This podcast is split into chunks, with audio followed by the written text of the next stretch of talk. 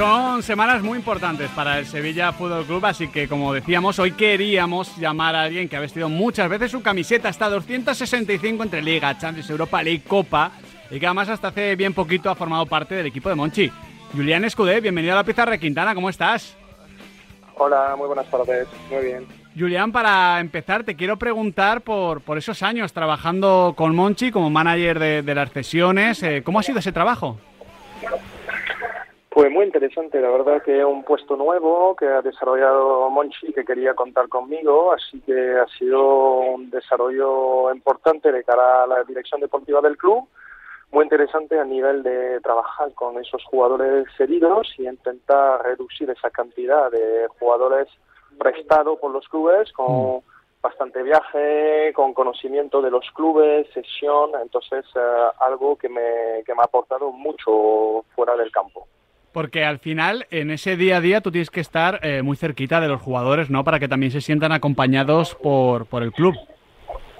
Exacto, era el error mío de poder acompañarle por una, un año fuera del propio club del Sevilla, pues estar pendiente de ellos, seguir un poquito su desarrollo, su aclimatación y su sentido de como futbolista. La verdad que es algo que me ha aportado, como a los jugadores también, mm. Que pertenece todavía a la identidad sevillana. Claro, exactamente. Mira, antes hablábamos con, con Alonso Rivero, que, le conoces bien, nuestro compañero de, Sevilla, y me decía que precisamente por esto el caso Ronnie López le, le, interesaba bastante. ¿Cómo, se gestiona un caso como el de Ronnie López, que al final pues es un fichaje que no ha funcionado del todo en el Sevilla, que ha tenido que ir encadenando cesiones? ¿Cómo se maneja eso? Pues yo creo que como cualquier futbolista es aportar la confianza que el jugador necesita. De eso, evidentemente, hay que saber que un, un eh, viene de una temporada bastante complicada porque no ha conseguido la confianza necesaria para ser un titular y ahora tiene una oportunidad nueva, pero hay que resetear su cabeza, reaportar a nivel de físico como de confianza para que pueda rendir en un año en un desarrollo, un nuevo club, un nuevo mensaje, un nuevo entorno, esa es la complejidad de una sesión. Por eso que la selección y la elección de ese tipo de, club es muy importante para que un jugador como mm. ha podido ser Ronnie López no se lesiona, se siente cómodo, tiene la confianza de su entrenador para que em, em, intenta volver a renacer de lo que por lo que lo ha fichado el mm. club, el Sevilla Fútbol Club. Qué bueno es, qué bueno es escucharte sobre, sobre esta experiencia porque además es, es muy complicado, ¿no? Eh, se te va el jugador, va a otro contexto, igual el entrenador cambia en el siguiente mes y ya no le quieres, es muy complejo. Esto, como compleja es la situación, Julián, de, del Sevilla en este 2022. No sé cómo, cómo la has visto, tanto desde dentro como ahora desde fuera, porque se ve al Sevilla y al sevillista sobre todo sufriendo.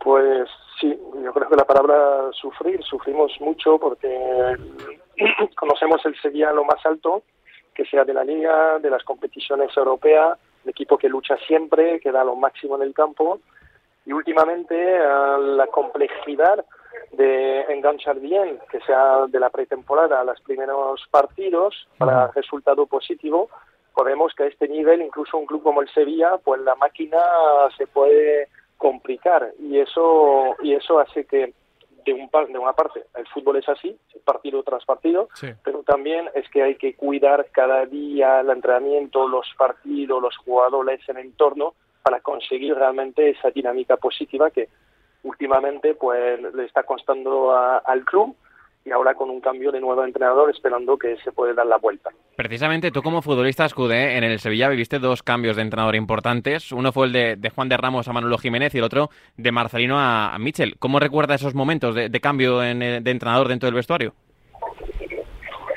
Pues yo creo que un, un cambio de mensaje, un cambio de dinámica. Yo creo que el jugador a un momento se confunde porque está, está haciendo lo mismo y a un momento no consigue ser competitivo y lograr realmente a lo que jugamos eh, ganar los partidos. Entonces ese nuevo entrenador va a intentar aportar una confianza, un mensaje distinto que quizá el jugador lo va a asimilar para cambiar un chip, un algo, y a partir de ahí crear un poquito ese vínculo de confianza de todos los jugadores porque los, los malos resultados vemos que conlleva la, desconfianza y el miedo de, intentar las cosas. Y quizá con un nuevo entrenador pues, aporta ese pequeño plus, porque la calidad está, se ha fichado, tiene realmente el jugador a este nivel, la tiene.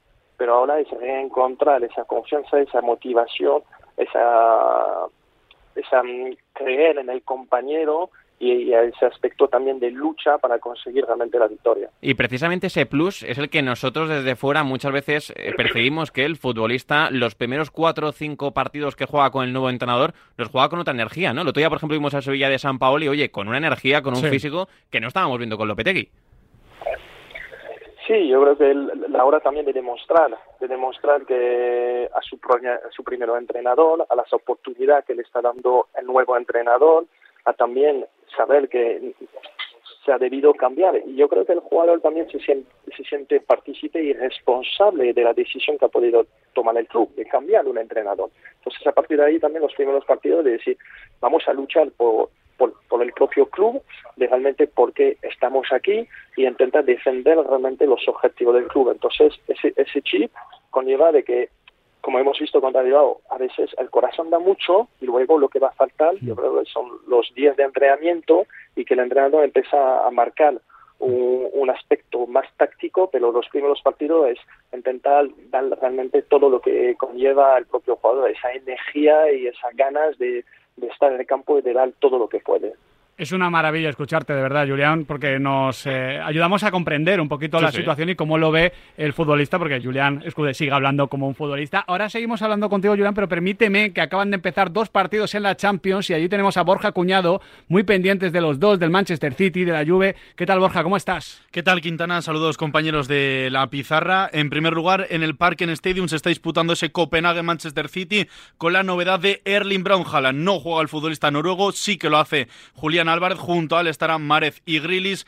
Están los españoles Sergio Gómez y Aymeric Laporte como titulares, los dos españoles Pital colegiado portugués Artur Soares Díaz. En el Maccabi Haifa Juventus, en ese Sami Offer Stadium, pita Antonio Mateo Laoz, doble lateral derecho con Danilo y Cuadrado, McKenny como volante derecho y Di María acompañará a Blauwitz. Estamos muy pendientes de lo que suceda en ambos estadios, en Israel y en Dinamarca, pero estamos aquí hablando en directo con Julián Escudé Nahuel Miranda, todo tuyo. Hemos hablado un poco de la etapa posterior o más reciente de Julián Escudé, pero yo quiero ir a esa etapa como futbolista, porque tú fuiste, Julián, uno de los grandes aciertos de, Monchi en su día, uno de los primeros grandes aciertos.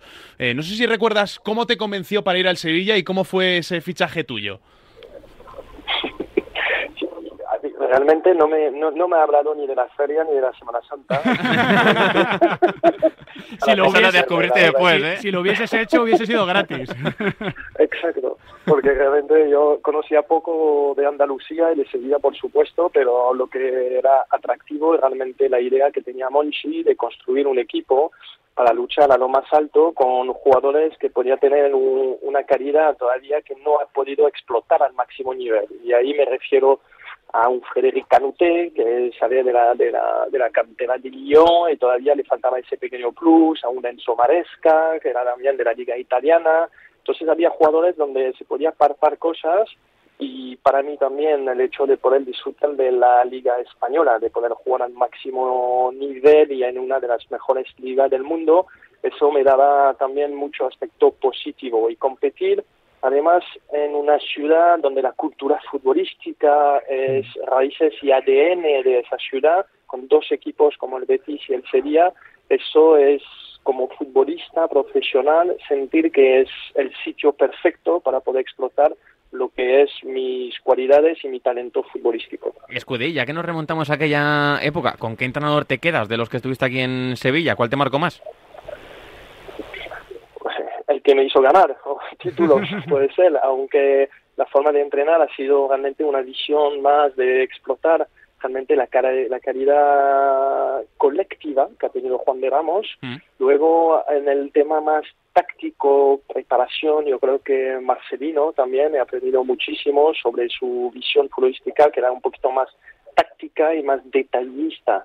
Juan de yo creo que tenía una visión mucho más global del colectivo y aportar realmente por pequeños matices hacer avanzar el grupo de forma natural y, simple.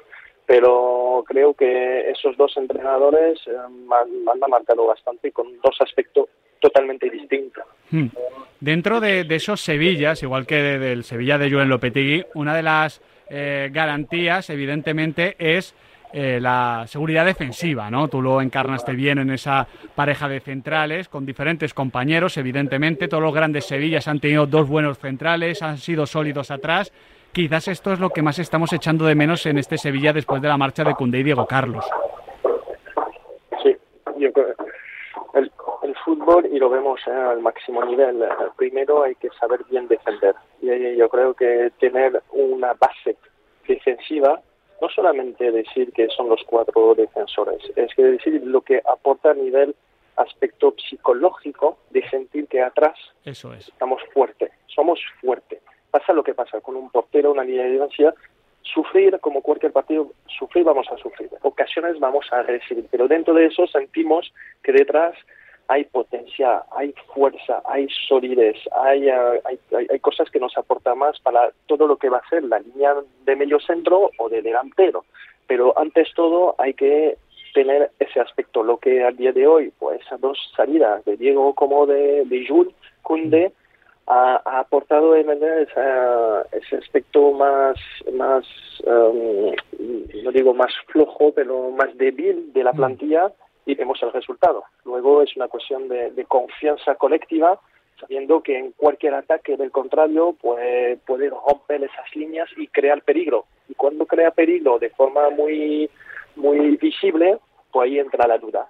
La duda es el peor enemigo de un futbolista. Entonces, a partir de ahí, es ahí que se creo que se tiene que trabajar para empezar a dar esa solidez defensiva. Es que, por ejemplo, lo de Niansu, ¿tú crees que es una cuestión de, cabeza, de coco, de, esa falta de confianza y ese miedo a, fallar del que hablabas? Porque eh, lo estamos viendo, parece que está muy verde, pero también se le intuye un, se le intuye un potencial que, es bastante importante. No sé qué opinas de, de tu compatriota. Sí, como en el fútbol y también lo cuenta muy bien uh, Monchi y lo explica y yo creo que es algo también que es importante es la forma de integrar un jugador la forma de adaptarlo a, a un club y a la identidad del club lo peor y lo más difícil es esperar de un jugador que acaba de fichar directamente su rendimiento máximo. Hablamos de Quasi, que aunque estaba en el Bayern Múnich, no era un titular en fuerza, era un jugador que jugaba menos. Hay que saber también que es un jugador que tiene solamente 20 años. Hay que saber que además es un jugador que no es ni su país, ni su idioma, ni su cultura. Entonces empezamos de esa base, pues ya va a haber un transcurso de adaptación que va a ser, puede ser más largo, aunque hemos visto la obligación de Lopetegui de ponerlo es que Cuasi ha entrenado un día con su equipo y el día siguiente la titular con el Sevilla Fútbol Club. Ahí es, es lo que más complica a la hora de, de, de confiar a un jugador y de esperar realmente un rendimiento máximo. Entonces, ahí es, es lo complicado que ha tenido yo creo el Sevilla en ese principio de temporada de nunca ha tenido esa posibilidad de adaptar el jugador al mejor momento. Porque ha jugado siempre por obligaciones de poner y de poner a poner esos dos canteranos igual. Ahora por obligación que que juegan titular porque no hay otro, hay lesiones y, y, eso complica mucho más la confianza del propio jugador como del entrenador de sentir un equipo potente y fuerte. Es lo que le pasó a Cundé. Cundé empezó como suplente, jugaba un partido como lateral derecho y luego se pudo adaptar. Perdóname, Borja, eh, hay gol. Hay gol del Maccabi Haifa. ¡Gol! Del Maccabi Haifa se adelanta el conjunto israelí en el Summer Offer Stadium. Lo hace por mediación de Omer Achili, el máximo goleador de este conjunto. El pase es de un exfutbolista de la Liga Española, como es Pierre Corrut, ex del Oviedo Sabadell, se adelanta al conjunto israelí. Maccabi 1, Juve 0. Cuidado, eh, que empieza la tarde de eh. Champions con sorpresa. Gol importante. Eh, Julián, decías ahora que la duda es el peor enemigo que puede tener un futbolista. Sabemos que Isco viene de una etapa mala, negativa en el Real Madrid, la última que tuvo. ¿Crees que puede ser en Sevilla ese futbolista estructural que, enamore a, a Nervión? Sí, yo creo que él él se siente, en un aspecto, siente que viene de un equipo muy potente, como es el Real Madrid.